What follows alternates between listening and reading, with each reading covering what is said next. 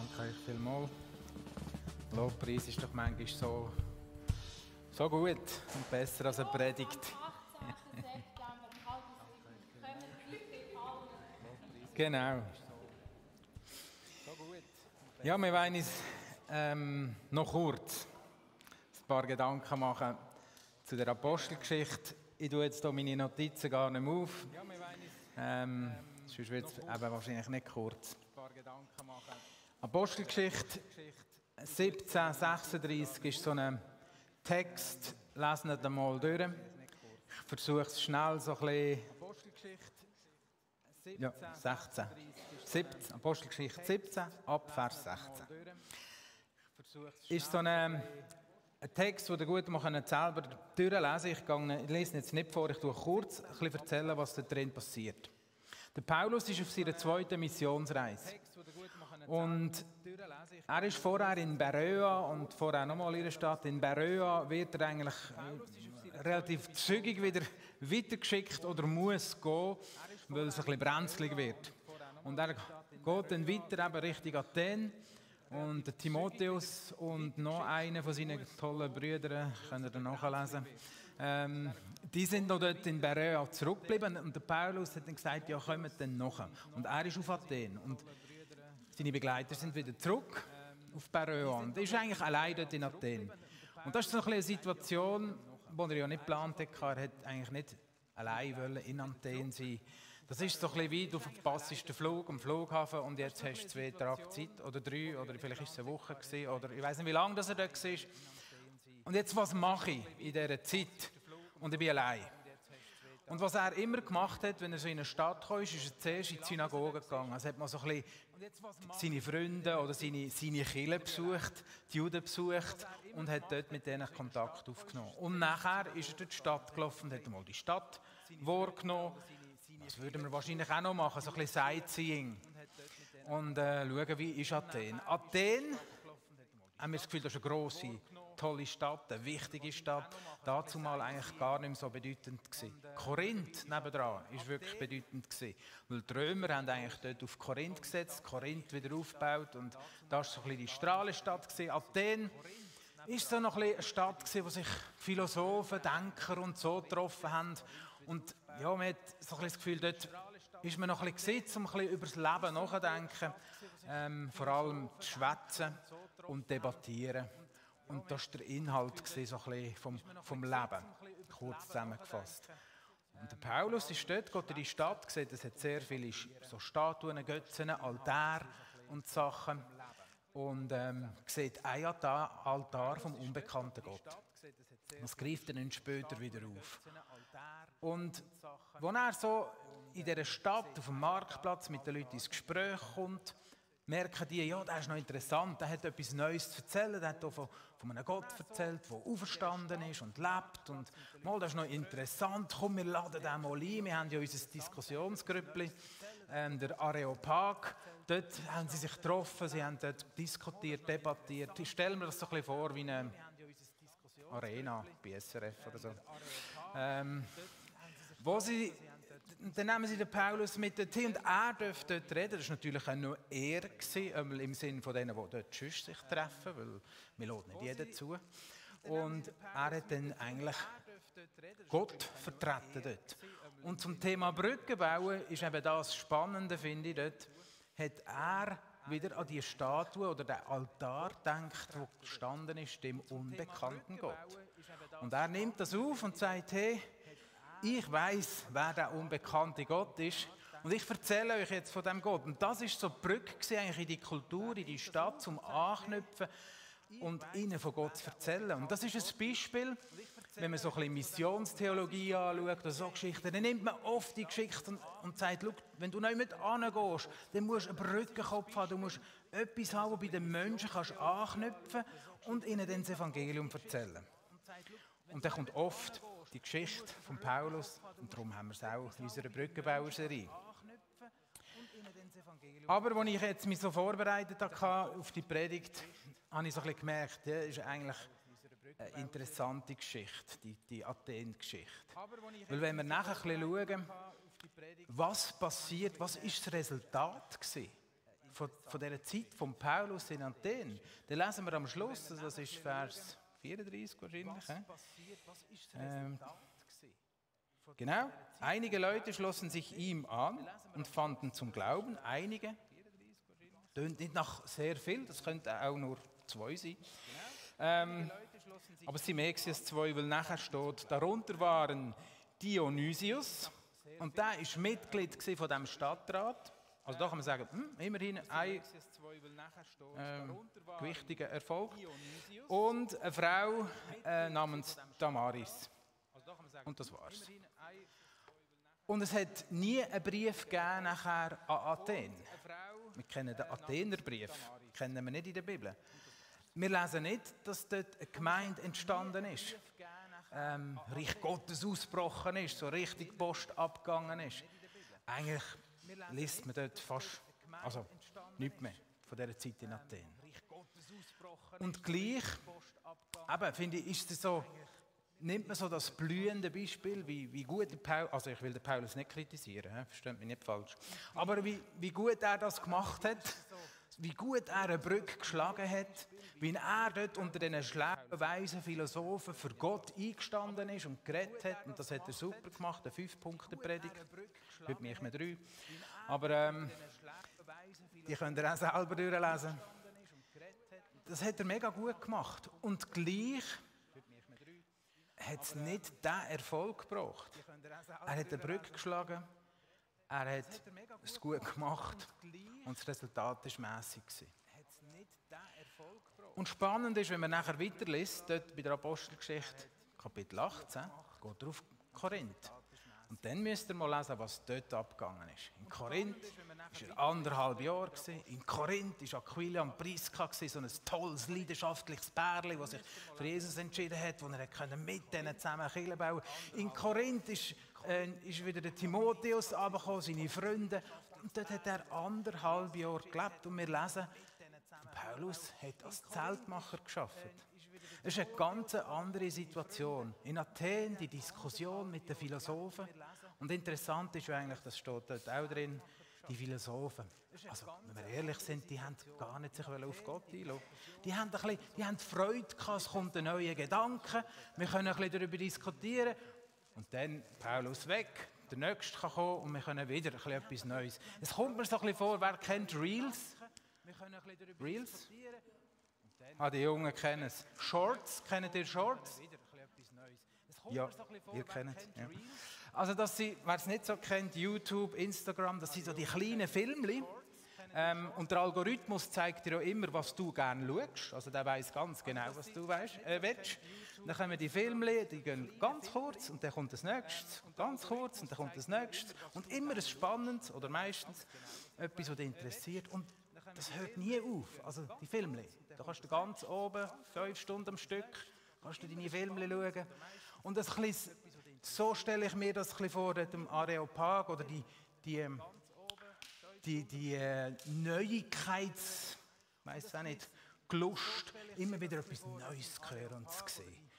Und so haben sie wahrscheinlich auch durchgescrollt und der Paulus war auch so einer, der hat man durchgescrollt, seine Neuigkeiten aufgenommen, wieder vergessen.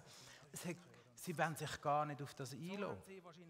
Und ich glaube auch, wenn wir es von Brücken bauen haben, über Gesundheit, über Argument, über ein leise Reden, ist es sehr schwierig, Menschen zu überzeugen vom Glauben.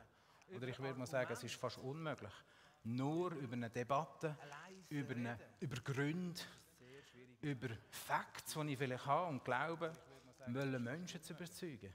Und darum glaube ich ein bisschen, ist die Athen-Geschichte gar nicht so, so erfolgreich gewesen. In Korinth aber hat der Paulus ganz andere Brücken geschlagen. Es ist nicht über den Kopf, über den Verstand gegangen, sondern er hat gelebt mit den Leuten. Er hat sein ganz normales Leben geteilt. Er war Zeltmacher und hat seine Zelt gewoben.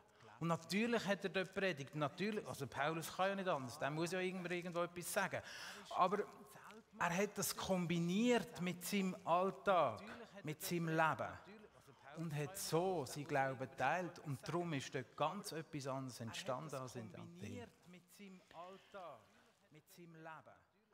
Und wenn man es Gedanken machen zum Brücken bauen, dann kann man natürlich eine Athen-Variante wählen. Apologetik und Diskussion. Und das ist auch interessant und ich glaube, es braucht auch Christen, die das gut können. Aber ich glaube, viel entscheidender daran ist, dass wir die Leute mit in unser Leben hineinnehmen, dass sie Anteil haben an meinem Alltag.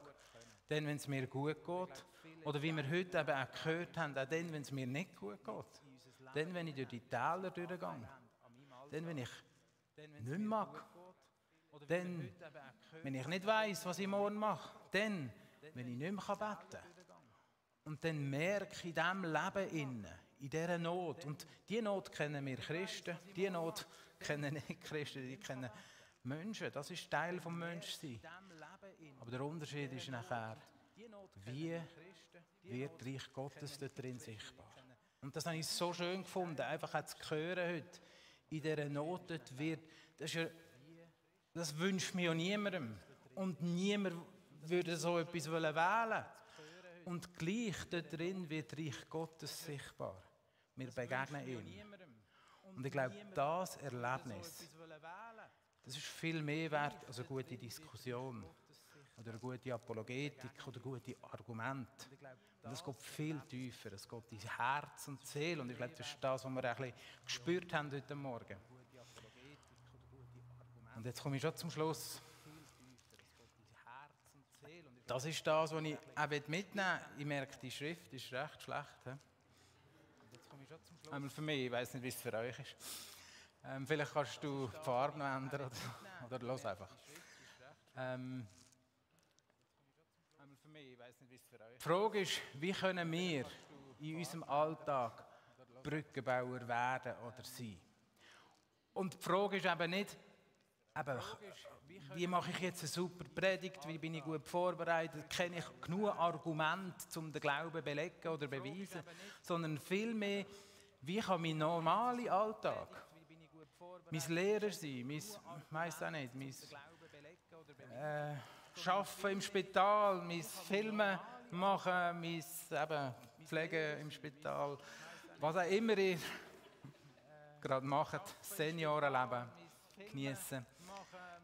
Wie kann das Leben, das Teil von mir ist, ein Ort sein, wo Gottes Reich sichtbar wird für andere, ohne dass ich noch etwas extra reinpacke oder extra Zusatz noch brauche, sondern einfach das, was ich mache, dort, wo ich bin, dort, wo ich lebe, dass dort drin die Brücke geschlagen wird mit meinem Leben, weil ich glaube, dein Leben redet, dein Leben redet und es redet ganz sicher genug.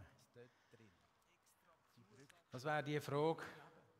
Und die dritte Frage ist, und die finde ich auch ganz entscheidend, wenn wir aber jetzt die Geschichte zwischen Athen und Korinth vergleichen, wer hilft mir dabei?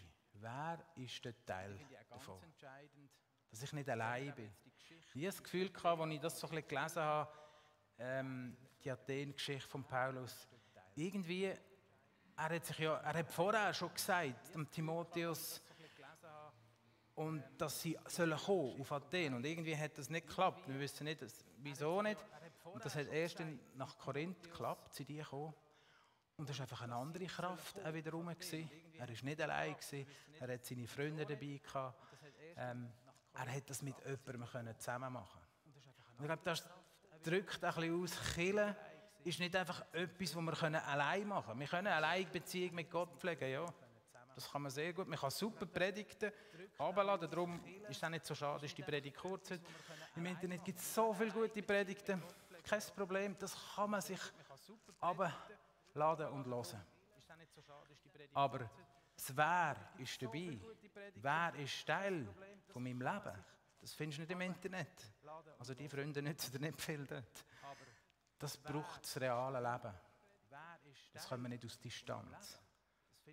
Und die Frage ist, wer nehme ich mit rein? Wer nehme ich in mein Leben rein, wo mir hilft, ein Reich Gottes zu leben? Dass ich es eben nicht immer vielleicht muss allein machen muss, sondern dass ich Unterstützung habe. Also, wie kann ich die Brücke bauen? Wie kann mein ganz normales Leben, ohne irgendeinen super Zusatz, äh, meinen Alltag, wie kann das Reich Gottes erlebbar machen für Menschen, wenn ich mit ihnen unterwegs bin. Und das Dritte, wer kann mir dabei helfen, dass mit und durch mich das Reich Gottes sichtbar wird. Amen. Wer kann mir dabei helfen, dass mit und durch mich das Reich Gottes sichtbar wird? Amen. Vielen herzlichen Dank, Martial, für die so wertvollen Worte. Garantiert gibt es Kopfmenschen, die analysieren, die Futter haben die wie Griechen können diskutieren Und wir Menschen sind da, wie ich das auch so einfach sagen, soziale Tierli.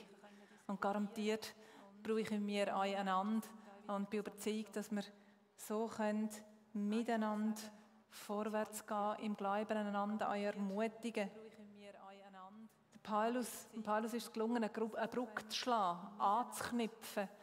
Nehmen wir mit im Alltag, wenn wir eine Steilvorlage bekommen, von jemandem vom Glauben zu erzählen oder direkt einfach einen Dienst zu tun. Ich bin überzeugt, Gott spricht zu uns allen Einzelnen, was wir konkret sollen tun oder was wir auch nicht sollen tun. Gibt es je nachdem vielleicht auch. Wie kann ich mein ganz normales Leben, mein ganz normaler Alltag, wie kann dadurch Gottes Reich sichtbar werden? Das weiß ich uns allen, dass wir das mitnehmen können und das im Alltag leben. Ich möchte zum Abschluss gerne den Segen sprechen, bevor wir nachher noch mal Band dürfen mitsingen, gehe ich davon aus, oder? Vollgas. Und eben nicht vergessen, 18.09. um halb sieben sind wir da und mit, mit worshipen. Wer mag, darf gerne aufstehen, um zu sagen. Wer nicht kann, bleibt auf allein sitzen. Der Herr segne dich und behüte dich. Der Herr blicke dich freundlich an und sei dir gnädig. Der Herr wende sich dir in Liebe zu und gebe dir Frieden. Amen. Ein ganz guter Sonntag, eine ganz gute Woche. Und ich freue mich, mit euch den Abschluss zu machen. Musik passt ja eigentlich hervorragend zu dieser Predigtserie Brücken bauen, weil was baut besser Brücken als Musik? Zwischen Generationen, aber auch zwischen anderen Kulturen und Nationen. Darum singen wir Schweizerdeutsch, wir singen Hochdeutsch, wir singen einmal Englisch, auch im Morgengottesdienst. Man weiß nie, wer da ist. Gerade wenn wir Ukrainer haben, ist das vielleicht das einzige Lied, das sie verstehen. Ähm, darum machen wir da und ich habe ja die Jule gefragt, ob er das nochmal einblenden könnte. Ähm, wenn du dich fragst, seit Anfang dieser Predigtserie, wie kann ich denn Brücken bauen? Wir brauchen Musiker. Und wie gesagt, Musik ist ein super Instrument zum Brücken bauen. Also lass dich inspirieren und vielleicht stehst du nächsten Sonntag mal da vorne. Wie gesagt, Musik ist ein super Instrument zum Brücken bauen. Also lass dich inspirieren.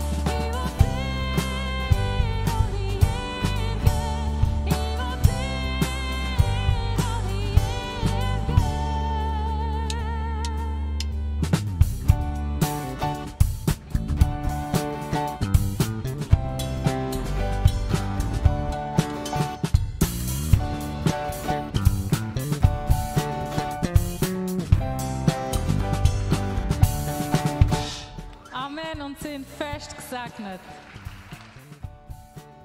Viel, viel, viel Mal ich allen anderen, die geholfen haben. Sorry, habe ich vergessen, das Danke zu sagen am Team, das den Gottesdienst gestaltet hat.